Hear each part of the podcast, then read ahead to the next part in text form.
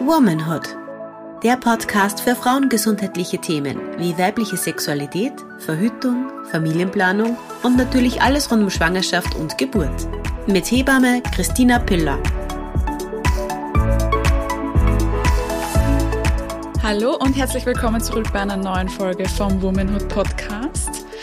Ich sitze heute da mit der Sabine Fürst und wir besprechen heute ganz viele unterschiedliche Themen, glaube ich. Ich glaube, wir werden recht hin und her springen zur Sicherheit in der Medizin, Sicherheit in der Geburtshilfe. Und ich freue mich schon sehr. Das ist ein wirklich wichtiges Thema. Ich habe es in ganz vielen Folgen schon gesagt, dass Geburtsvorbereitung wichtig ist, nicht nur für sich selber, dass man weiß, auf was man sich einlässt, sondern auch, dass man für sich selber einstehen kann, dass man weiß, was man will.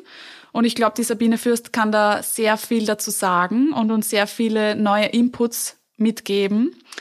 Aber dann gebe ich den Ball gleich weiter an dich, dass du dich kurz vorstellst. Ja, hallo, also danke für die Einladung.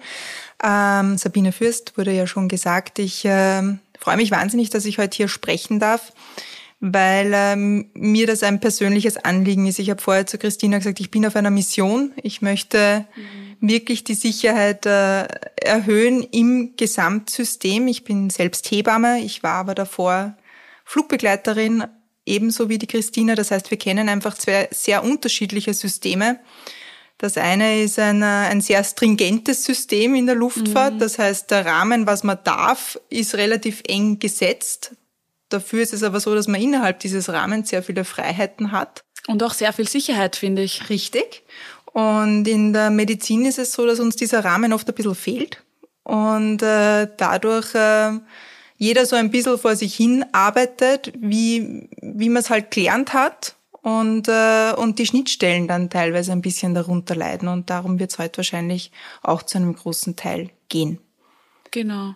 Magst du noch mal kurz sagen, was du jetzt machst? Weil ja, das, gern. Ist, das ist so interessant, finde ich. Vor allem, eben als Flugbegleiterin, als Hebamme, dann in diese Richtung zu gehen. Ich finde, das ist die perfekte Kombination aus beiden Welten, oder? Richtig. Also ich bin jetzt äh, seit äh, mittlerweile über einem Jahr bei der Firma Assecorisk. Und wir beschäftigen uns eben damit, wie man diese Konzepte aus der Luftfahrt in der Medizin in, implementieren kann. Und dabei ist es ganz wichtig, dabei geht es nicht darum, wie also um, um keine medizinischen Themen per se. Also wir würden nie einem Arzt oder einer Hebamme oder einer Pflegekraft sagen, dass, dass irgendetwas falsch ist, was getan wird, was die fachliche Kompetenz betrifft, sondern es geht um das äh, Thema Logistik in der Medizin. Es geht darum, äh, gewisse Procedures, Checklisten einzuführen, um einfach die Abläufe zu sichern. Und das ist etwas, was sich in der, in der Luftfahrt seit den 70er Jahren extrem etabliert hat, weil man einfach gemerkt hat, wenn man jetzt nicht was tut, ähm, da haut so viel Flieger aber, dann fliegt niemand mehr mit uns. Das ist geschäftsschädigend. Diesen Luxus hat man in der Medizin nicht. Da ist selten was geschäftsschädigend, weil die Patienten brauchen das Krankenhaus. Und sind halt angewiesen. Richtig. Und äh, deswegen dauert es da einfach länger, ähm, dass sich da in diese Richtung etwas bewegt. Aber wir sind auf einem guten Weg. Also gerade das letzte Jahr haben wir gemerkt, dass da auch echt ein ähm, ja einfach so ein Shift im Mindset passiert.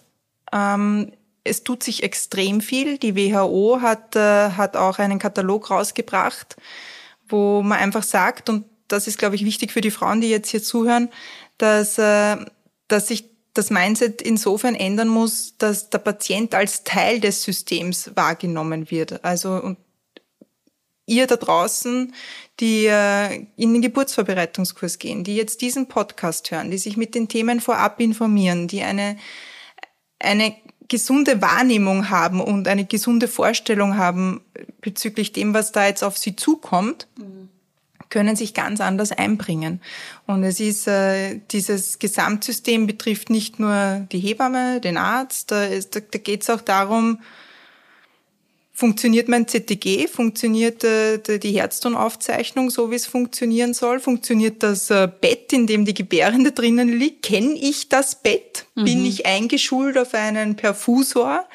Ähm, das ist das, wo, wo die Medikamente eingespannt werden, damit sie intravenös äh, auch in den Körper gelangen in einer, in einer Zeit, wie wir das wollen und in, in einer Dosis, wie wir das wollen, genau. Ähm, und das sind oft die Dinge, an denen es happert. Mhm. Wenn man wo so rein geschubst wird und dann sich in der Situation erst damit beschäftigen muss, wie, wie kann ich jetzt eigentlich das Bett äh, verstellen? Wie kann ich, wo, wo ist eigentlich ähm, eine Sorgglocke, wenn ich es brauche? Mhm. Wenn ich dann erst anfangen muss zum Suchen, dann wird schwierig. Und das sind so die Dinge, die wir versuchen, in die Köpfe hineinzubringen. Vor allem, ich glaube, an diese Situationen kann sich jeder erinnern oder zumindest jede, die mal Hebammerei studiert hat, wenn man in einer neuen Praktikumsstelle war und sich dann gefühlt hat wie der erste Mensch im Kreissaal, diese Unsicherheit, die man noch verspürt hat, weil man in einer Situation, egal ob das eine Low-Risk oder eine High-Risk-Situation ist, man kann einfach nicht nützlich sein. Und das wollen wir ja alle. Wir wollen ja uns in dieser Situation nützlich fühlen und der Frau in unserem Fall helfen oder der Hebamme, mit der wir heute zugeteilt sind, helfen. Und diese Unsicherheit, die dann entsteht, ist natürlich das, das große Problem. Richtig, weil Unsicherheit ist halt auch immer ein Motor für Fehler, muss man halt auch dazu sagen. Je mehr ich mich unwohl fühle in einer Situation, desto eher folgt mir zum Beispiel das sterile Vakuum, die Saugglocke, einfach am Boden. Mhm. Und dann, und dann schauen mich alle fassungslos an und man holt mir die nächste und die Hände, Hände zittern natürlich noch mehr. Und man und, fängt an zum Schwitzen. Richtig. Und wenn man dann aber in einer Kultur ist, und das meine ich damit, wenn ich sage, das System muss da einfach auch äh, nachziehen und sich ein bisschen verändern, ähm, wenn man dann in einer Kultur ist, wo das einfach passieren kann und es ist wurscht, es ist ja nichts passiert, es ist nur ein Vakuum runtergefallen, ja meine Güte, nehme ich halt ein anderes. Mhm. Äh, es ist ja kein Schaden passiert. Und äh, wenn ich dann eine Kultur habe, wo das so sein darf, dann müssen meine Hände nicht zittern und dann muss ich nicht schwitzen und dann wird mir das zweite sehr, sehr viel wahrscheinlicher nicht runterfallen.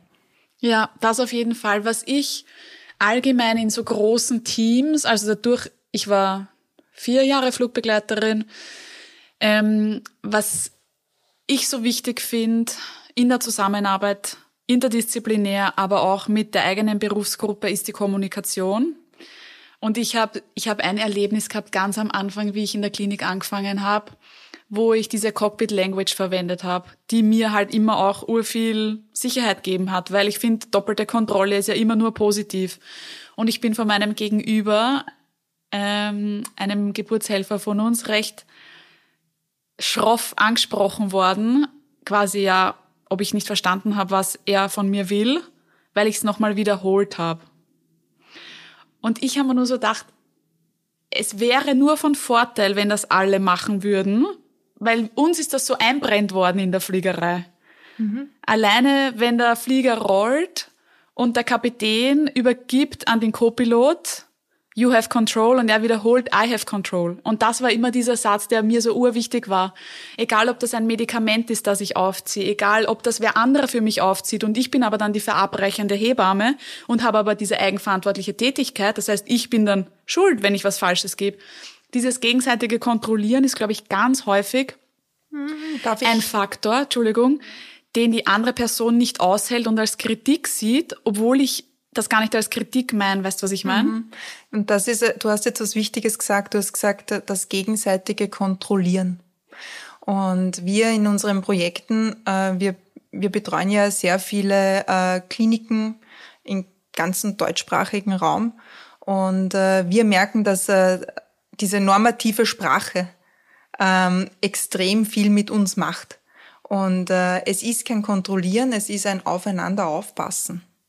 Ich, ja. ich passe, indem ich was wiederhole und das ist das, was in unsere Köpfe und in unser Bewusstsein muss. Dass das Wort muss. kontrollieren eben negativ assoziiert Richtig. ist. Richtig, wir passen einfach aufeinander auf. In dem Moment, wo ich was wiederhole, mhm. gebe ich dem anderen die Möglichkeit, es nochmal zu hören und sich selbst zu überlegen, hat's die richtig verstanden und habe ich's auch richtig gesagt. Mhm.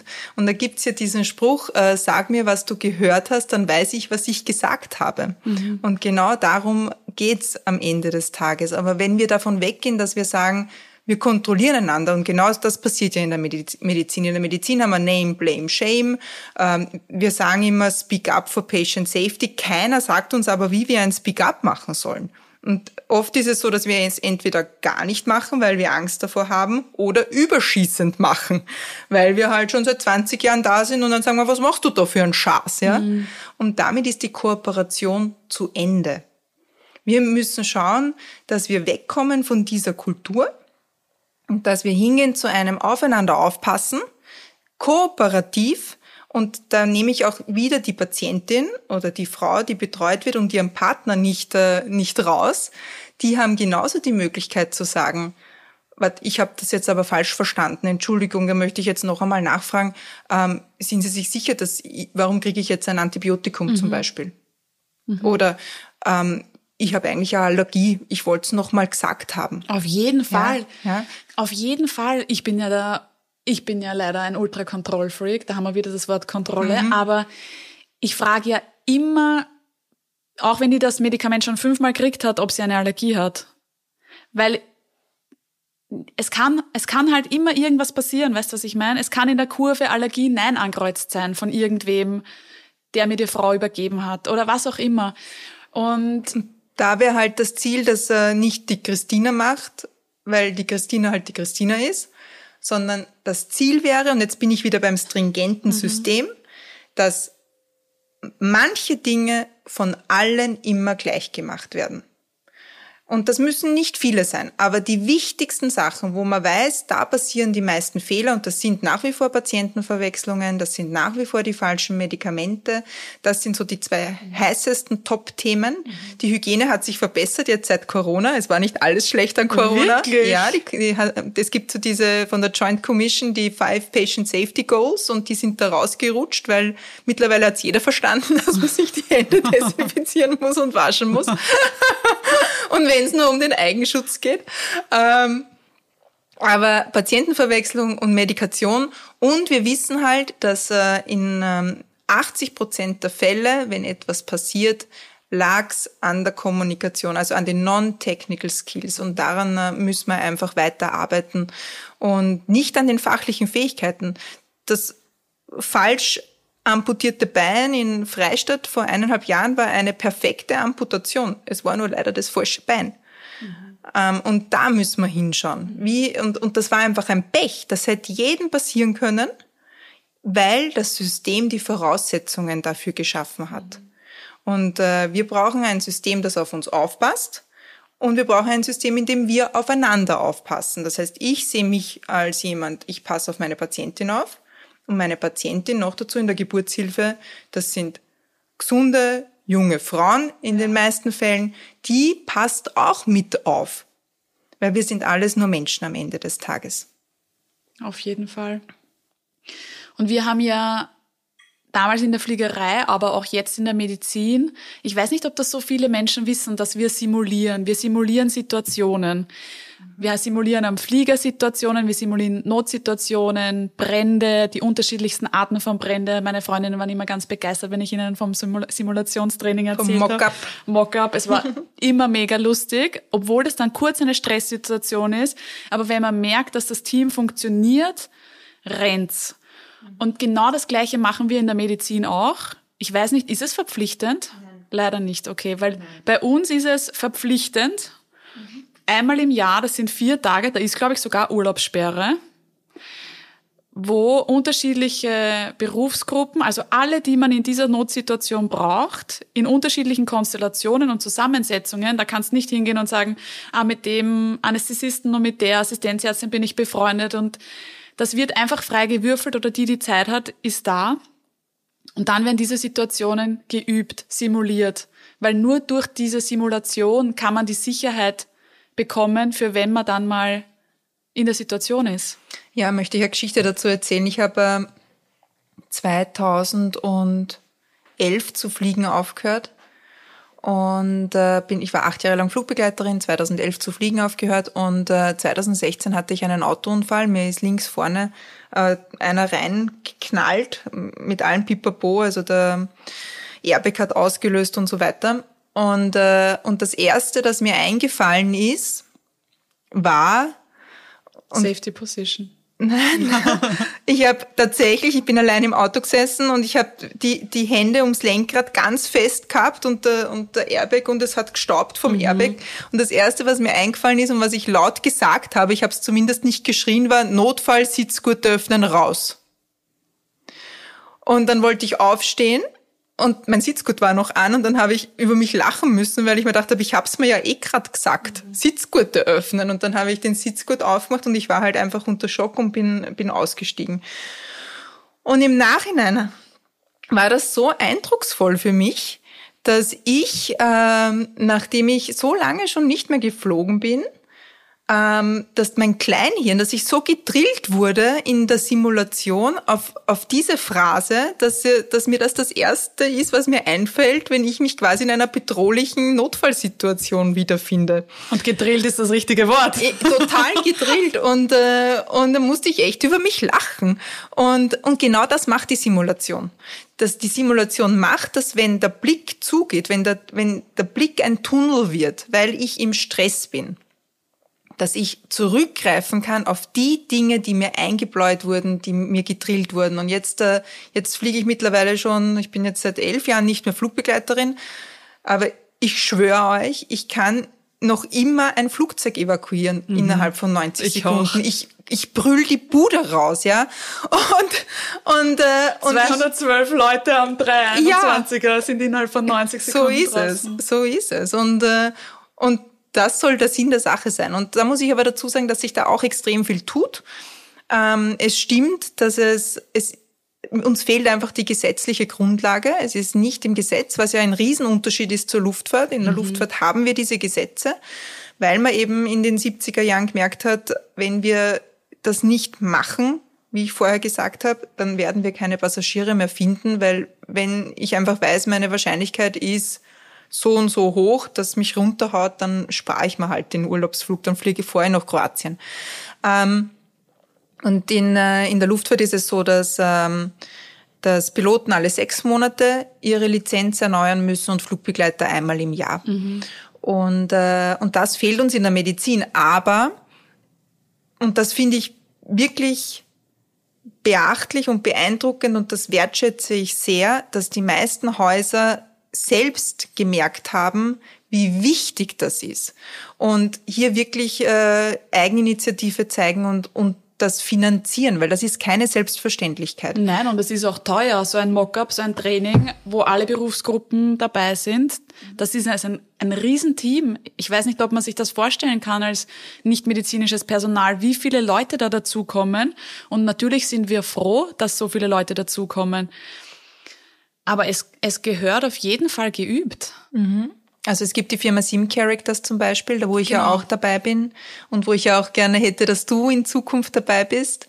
Ähm, wo wir in die Häuser fahren und direkt vor Ort im Kreissaal ein geburtshilfliches Notfalltraining mhm. machen. Das heißt, wir trainieren einfach die, die, die häufigsten Notfälle. Das ist die postpartale Blutung, das ist die Schulterdystokie. Äh, wir machen auch eine Notsektion und den eklamptischen Anfall. Und, ähm, und wir versuchen auch hier die Balance zu finden zwischen den fachlichen Fähigkeiten, die natürlich absolut wichtig sind, weil ich muss einfach wissen, was für Medikamente ich brauche bei einer postpartalen Blutung. Ähm, aber wir versuchen auch, äh, uns auf diese nicht fachlichen Fähigkeiten zu konzentrieren. Das heißt, Feedback zu geben, wie eine Teamdynamik äh, ist, wie ein richtiges Big-up gemacht wird, wenn mir etwas auffällt.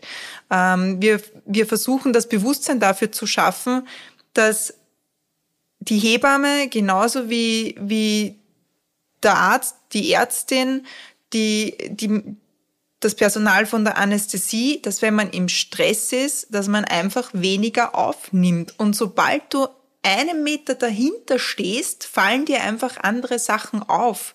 Und das liegt nicht daran, dass der der erste Reihe fußfrei direkt beim Patienten ist, der gerade kollabiert, dumm ist, sondern das liegt einfach daran, dass wir Menschen sind. Und da kommt wieder das, was ich vorher gesagt habe, wir kontrollieren einander nicht, sondern wir passen aufeinander auf und wir unterstützen einander. Mhm. Und das, wenn das in unser Bewusstsein kommt, haben wir schon sehr viel geschafft. Auf jeden Fall. Und ich halte urviel von Simulation, immer schon. Ich finde, es ist auch gut zu sehen, dass man sich auf die anderen verlassen kann. Wenn du da zum Beispiel alleine drin stehst und merkst, du brauchst Unterstützung, du brauchst Hilfe, du brauchst das Team und es sind innerhalb von kürzester Zeit alle da und jeder weiß, was zu tun ist. Richtig. Und wenn man die Kapazitäten hat, dann muss man sie nutzen. Ich finde es wirklich schräg, dass es nicht gesetzlich verankert ist. Aber geht We are in diese Richtung? Okay, ja, okay. Wir arbeiten daran. Aber es ist natürlich mit Ressourcen äh, verbunden. Und, äh, und äh, da ist es halt so, denk dran, mh, wie du hast gerade gesagt, Urlaubssperre. Es, es ist ja das geringere Problem, äh, jemand zu holen, der eine Videoaufnahme macht, womit man ein gutes Debriefing machen kann, die ganze Technik bereitstellt und so weiter. Das, das sage ich jetzt einmal, das ist das geringere Problem. Aber dass ich alle Leute freistelle von ihrer beruflichen Tätigkeit, das muss ich einpreisen. Das heißt, ich brauche eigentlich mehr Personal.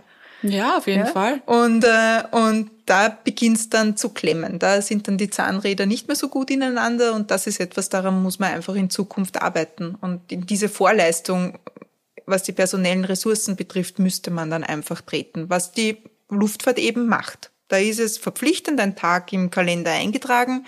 Und wenn du das nicht machst, T plus eins quasi, darfst Bist du nicht fliegen, bist du gegroundet. Und das war's. Und das ist schlimmer als Hausarrest. Ja, ist vor allem peinlich. Ja, ist wirklich peinlich. Puh, nein, das hat, glaube ich, noch nie wer, den ich kenne, geschafft. Aber was würdest du jetzt nicht nur Frauen, weil es geht ja um allgemeine Patienten und Patientinnen-Sicherheit, was würdest du Menschen raten, zu tun oder zu mental zu verankern für sich selber? Weil ich finde, oftmals hat man so viel Respekt, auch ich zum Beispiel, obwohl ich medizinisches Personal bin, wenn ich bei einer anderen Berufsgruppe bin und mir steht ein zwei Meter männlicher Chirurg gegenüber, ich hatte so einen kleinen Eingriff letztes Jahr, da, da habe ich dann auch nichts mehr gesagt, ja. Und dann, dann wird noch gesagt, naja, Sie sind eh Hebamme, Sie kennen sich eh aus. Ja, eh, ich bin eigentlich eh Hebamme. Also nicht eigentlich, ich bin Hebamme, aber ich bin trotzdem nicht Chirurgin und ich würde trotzdem gerne aufgeklärt werden, als wäre ich einfach eine normale Patientin, weil ich will nicht davon ausgehen, dass ich eh alles weiß, weil dann weiß ich irgendwas nicht und dann traue ich mich vielleicht nicht fragen. Also ich kann nur sagen, dass äh, was ich vorher gesagt habe, möchte ich nochmal wiederholen. Dieses Bewusstsein zu haben, ich als Patient in meiner Eigenverantwortung, die gebe ich nicht auf, wenn ich in ein Krankenhaus gehe. Ich habe nach wie vor meinen Körper, ich bin, ich bin Expertin für meinen Körper und für meine Anamnese, für meine Geschichte. Nur ich. Und äh, insofern alles, was ich für wichtig erachte, sei es Vormedikationen, die ich nehme oder nicht Vormedikationen, ich einfach Standard, meine Medikation, die ich habe, alles, was ich mitteilen kann, bitte mitteilen. Ähm, und dann würde ich auch immer, äh, die, die meisten machen es intuitiv, aber wenn ich sage Speak up for Patient Safety, dann heißt das ja nicht nur, das medizinische Personal soll ein Speak up machen, sondern auch der Patient selbst soll ein Speak up machen. Und dann äh, könnte man das über drei Stufen machen, indem man einfach zuerst einmal nachfragt. Sind Sie, sind Sie sich sicher, sind Sie sich sicher, dass ich jetzt dieses Medikament brauche, weil von dem hat noch keiner was gesagt. Sie- echt, Sie wollen jetzt Blut abnehmen? Ach so, das war jetzt bis jetzt noch gar nicht Thema. Einfach einmal nachfragen. Und wenn dann die Person sagt, äh, ja, ja, das ist so bei uns, ähm, dann würde ich in die zweite Stufe eskalieren und würde einfach sagen, na, ich weiß, ich, schl- ich schlage mal vor, Sie fragen den Arzt, der vorher da war, weil der hat eigentlich was anderes gesagt. Und, äh, und wenn ich dann noch immer auf taube Ohren stoße, dann, und ich bin mir sicher, dass das jetzt nicht zu meinem Fall passt, zum Beispiel, dann würde ich drauf beharren. Dann würde ich sagen, entschuldigen Sie, ich will jetzt das Medikament nicht haben. Ich glaube, wir vertun uns da gerade. Ähm, das passt jetzt gerade nicht über drei Stufen eskalieren und nicht gleich aufs Vollgas steigen, weil auch der Patient, wenn er sich die Ko Kooperation erhält, ähm, ist die Wahrscheinlichkeit höher, dass er auch gut durch das Krankenhaus kommt, weil wir kennen das ja alle komplizierte Pas Patienten. Jetzt wollte ich Passagiere, Passagiere. sagen. Die gibt's ähm, auch. Genau, die gibt's auch. Ähm, die machen sich ja das Leben auch nicht leichter. Aber wenn ich zeige, ich bin einfach Teil des Prozesses. Ich bin daran interessiert, für, für mich selber auch meine, den, den besten Output und Outcome zu erzielen. Ähm, das kann mir ja keiner übel nehmen. In, äh, in aller, im Einklang quasi mit mir selbst und mit meiner Expertise, was meinen Körper betrifft, Auf jeden Fall. einfach darüber sprechen. Und nicht alles hinnehmen. Das sind auch nur Menschen. Das sind nur Menschen. Die haben einen wahnsinnigen Stress, die haben einen wahnsinnigen Druck. Im Gesundheitssystem geht's furchtbar zu zum Teil. Ähm, die brauchen auch Unterstützung. Und, äh, und jeder Patient ist eine Quelle dieser Unterstützung. Auf jeden Fall. Und ich finde zum Beispiel auch, wenn jemand nachfragt, also ich finde, jeder Patient, Patientin sollte natürlich jederzeit die Möglichkeit haben, nachzufragen. Aber mir ist es zum Beispiel wichtig, wenn ich eine Patientin betreue, dass ich das davor schon argumentiert habe oder erklärt habe, warum ich was mache.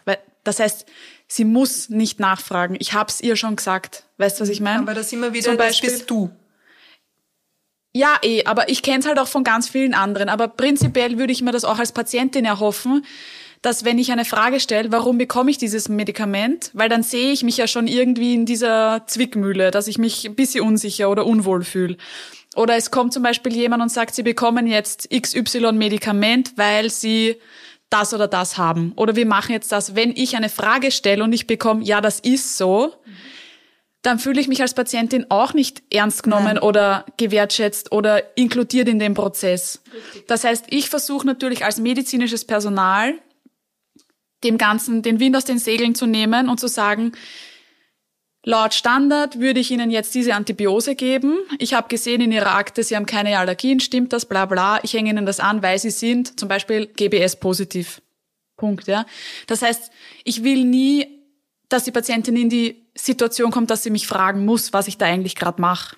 Jetzt sind wir bei einem sehr, sehr spannenden Thema, ähm, nämlich Gewalt äh, gegenüber Patienten, Gewalt gegenüber, also in der Geburtshilfe konkret. Wir wissen ja, es gibt äh, den Verein oder die Organisation äh, Red Roses. Mhm, Rose Revolution. Ro Entschuldigung, ja, Rose Revolution.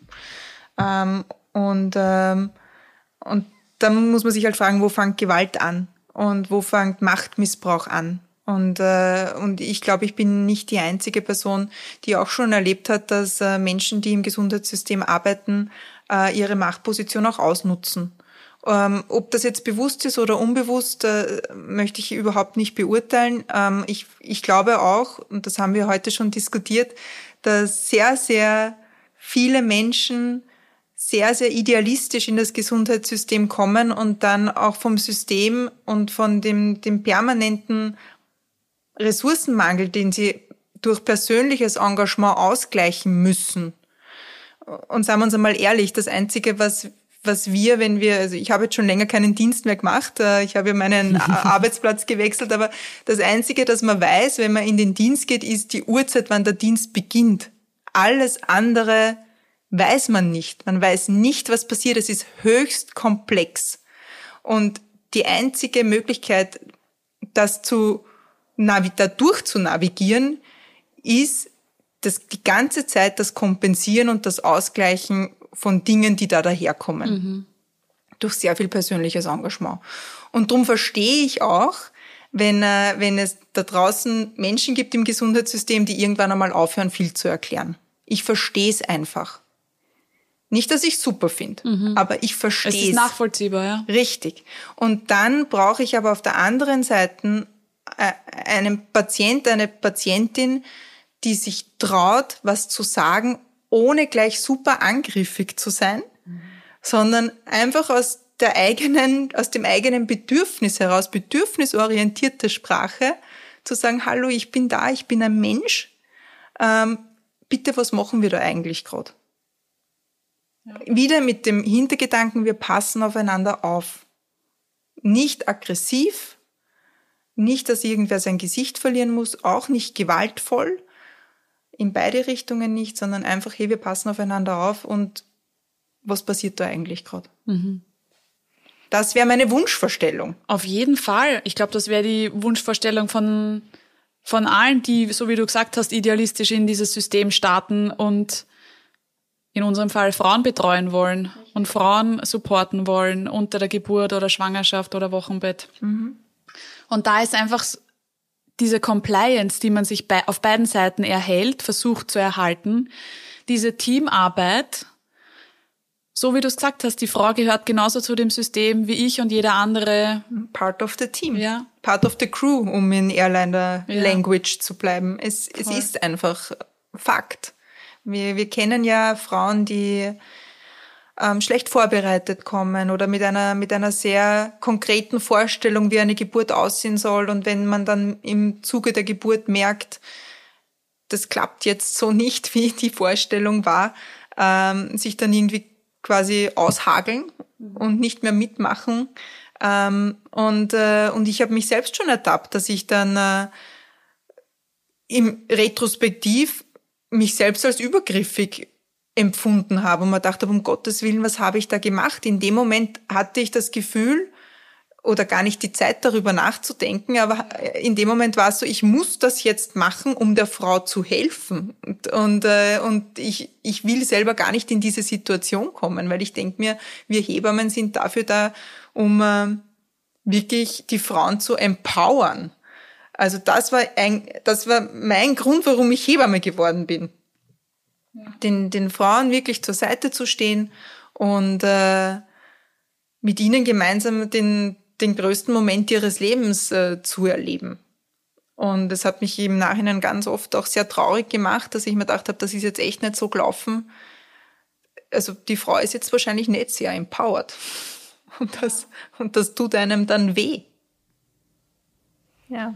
Und da können wir dann eigentlich auch gleich genau das Second Victim mit reinnehmen, oder? Richtig, richtig. Ich glaube, das war gerade ein guter Absolut. Anknüpfpunkt. Also das geht vor allem raus an alle Hebammen, die ja auch zu einem Großteil Frauen sind.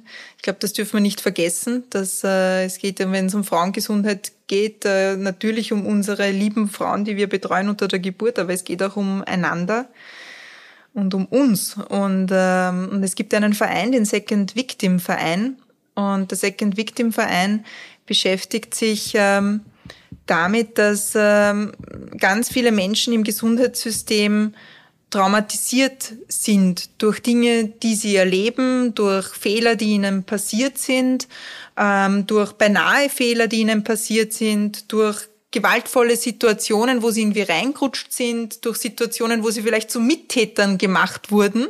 Ich wollte gerade das Gleiche sagen, ja. ja. Weil das ist das ist, finde ich, also das, das war bei mir auch schon mal der Fall, ähm, dass du in einer Situation bist, obwohl du nicht, zum Beispiel nicht die betreuende Hebamme bist, aber dazu kommst und die Situation in dieser Situation dann Mittäterin bist. Richtig. Obwohl du eigentlich nichts machst, aber du bist in dem Raum Weißt du, was ich meine? Ja, ich glaube, jeder von uns ist, hat das schon mal erlebt. Äh, Christella-Handgriffe, wo man sich denkt, ja. oder Dammschnitte, ja. Äh, wo man dabei war und plötzlich äh, zieht irgendwer die Schere und macht da den Dammschnitt und man denkt sich, huh, warum eigentlich? Ja, ähm, so schnell kann man gar nicht reagieren. Ja, oder Entscheidungen zu einem Kaiserschnitt oder Entscheidungen, dass der Kaiserschnitt noch nicht gemacht wird. Und ähm, wo man ganz viel kompensiert, weil man als Hebamme eben die direkte Ansprechperson der Frau ist und mit ihr teilweise zwölf Stunden am Stück mehr oder weniger verbringt. Ja. Also man kommt sich ja sehr, sehr nah. Und äh, in dem Moment, wo man sich sehr, sehr nah kommt und als Hebamme dann noch dazu dieses Bonding ja auch, dieser, dieser Beziehungsaufbau ganz groß geschrieben ist, ähm, geht's einem auch emotional nah. Das heißt, dass Hebammen Second Victims werden, und das ist tatsächlich ein, ein Fachbegriff, ähm, die wenigsten kennen ihn leider Gottes, das ist, das ist so häufig. Und dann brauchen wir einfach äh, Hilfe. Und ähm, am besten wäre es natürlich, es gäbe einen Peer Support, das gibt's äh, in der Luftfahrt äh, zum Beispiel, ähm, wo es gar nicht darum geht, ähm, will ich das jetzt oder will ich das nicht, sondern in dem Moment, wo am Flugzeug was passiert, äh, werden die schon im Hintergrund angefordert und sobald man in Wien landet, warten die auf einen und dann müsste ich wirklich aktiv die wegschicken. Mhm. In, äh, in der Medizin, Was auch dokumentiert wird. Richtig. Und in der Medizin ist das leider noch nicht so etabliert, auch daran arbeiten wir weil wir einfach wissen, dass wenn, äh, wenn Sachen nachbesprochen werden mit Menschen, die sich auch auskennen, dann reduziert das diese Traumatisierung total. Ja. Und, äh, und deswegen, das ist so ein Anliegen äh, von mir jetzt für diesen Podcast. Äh, einerseits für die Frauen, für die Gebärenden, wenn ihnen was passiert, immer den Kontakt suchen mit der, mit der Hebamme. Es gibt äh, postpartale traumatische äh, Belastungsstörungen und äh, also hier unbedingt ansetzen, immer den Kontakt suchen, das Gespräch suchen. Ich kenne keine Hebamme, die Nein sagt. Geburt nachbesprechen auf jeden Immer. Fall. Immer. Und auch für die Hebammen Debriefings machen, Sachen nachbesprechen, darauf bestehen, solange es diese Peer-Support-Gruppe nicht gibt. Und wenn das äh, nicht reicht, wenn ich merke, ich kann in der Nacht nicht mehr schlafen, wenn ich merke, ich nehme die Sachen permanent nach Hause und ich weiß, wovon ich rede, weil ich habe nicht nur einmal unter der Dusche blärt, ja, ähm, dann bitte, bitte Hilfe suchen und das geht bei Second Victim extrem niederschwellig. secondvictim.at niederschwellig sich dort anmelden, man kann anrufen, man kann E-Mails schreiben und man kriegt gratis und völlig anonym Therapiestunden. Und, äh, und das finde ich ist ein großartiges Angebot. Unfassbar. Also bei uns gibt es die Möglichkeit, auch nicht immer Supervision zu beantragen, aber ich glaube, dass das auch ähm, Eine Hemmschwelle ist für manche. Ja, glaube glaub ich auch. Also ich meine, ich hatte jetzt, ich weiß gar nicht, wie viele Stunden Supervision die letzten zwei Jahre, eben auch aufgrund einer Geburt, die nicht schön verlaufen ist. Und habe hab da im Team ganz viel offen drüber geredet. Und danach sie haben mehrere auch die Möglichkeit genutzt und Supervision angefragt. Aber es ist natürlich trotzdem, ja, es ist eine, ein bisschen eine Hemmschwelle, weil du da dann denkst, Jeder weiß es. Es weiß dein Arbeitgeber, dass du Supervision Wobei, nimmst. ich glaube, das musst du nicht mal über deine Führungskraft machen. Ich habe es aber gemacht. Ich habe prinzipiell ein super Verhältnis zu meinen Führungskräften, deswegen ist das war mir wurscht, aber es ist auch irgendwie so eine Hemmschwelle einem selbst gegenüber, weil man sich ja denkt, okay, ich versuche natürlich Psychohygiene zu machen und ich versuche das alles zu machen, aber manchmal reicht das halt nicht. Und das, was wir schon machen, also es ist nicht offiziell diese, dieser Peer Support, sondern wir reden halt dann untereinander. Wir verarbeiten das untereinander. Aber manchmal kommt mir das so vor wie the blind leading the blind zum Abgrund. Weißt du, was ich meine? I Kennst du das Bild? Und wir unterstützen uns urgut, aber manchmal reicht das halt nicht. Genau, also das, das Deswegen Gute ist das bei dem halt so super. Das Gute bei dem Peer Support ist halt, das sind äh, Kollegen, aber die sind halt auch geschult. Also die sind einfach psychologisch geschult, wie sie einen auffangen können. Und so wie du sagst, the blind leading the blind. ähm, wir, wir sind ja, wir sind ja alle sehr warmherzige äh, Menschen, würde ich jetzt mal sagen, vor allem in unserem eigenen Team. Und ähm, aber es ist am Ende des Tages halt trotzdem noch immer Küchenpsychologie, die wir da Na, betreiben. auf jeden Fall. Und also ich traue mir das nicht zu, wenn ich, wenn jemand wirklich ähm, in Richtung Burnout geht, den da rauszuholen. Unterstützung jederzeit gerne, aber ich, aber ich möchte auch die Verantwortung nicht haben.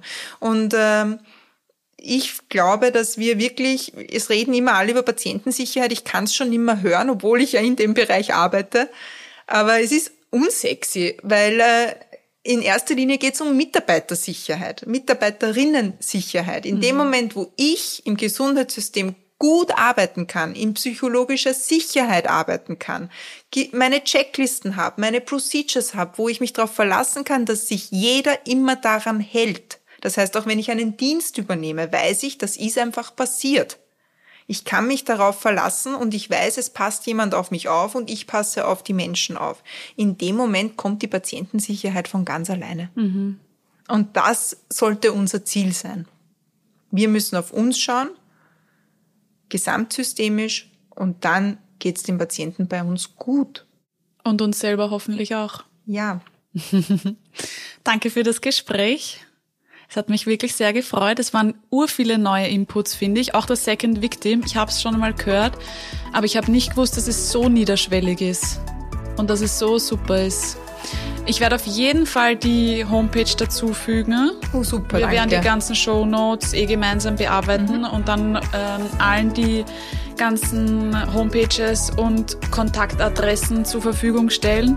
Wenn es Fragen, Wünsche, Anregungen gibt, Feedback gibt, wirklich gerne jederzeit an womanhood@wepodit.com. Wir freuen uns. Die nächste Folge kommt wieder übernächsten Montag. Danke Sabine für das Gespräch Danke auch. und danke an euch fürs Zuhören. Tschüss. Tschüss. Dieser Podcast wurde produziert von WePodit.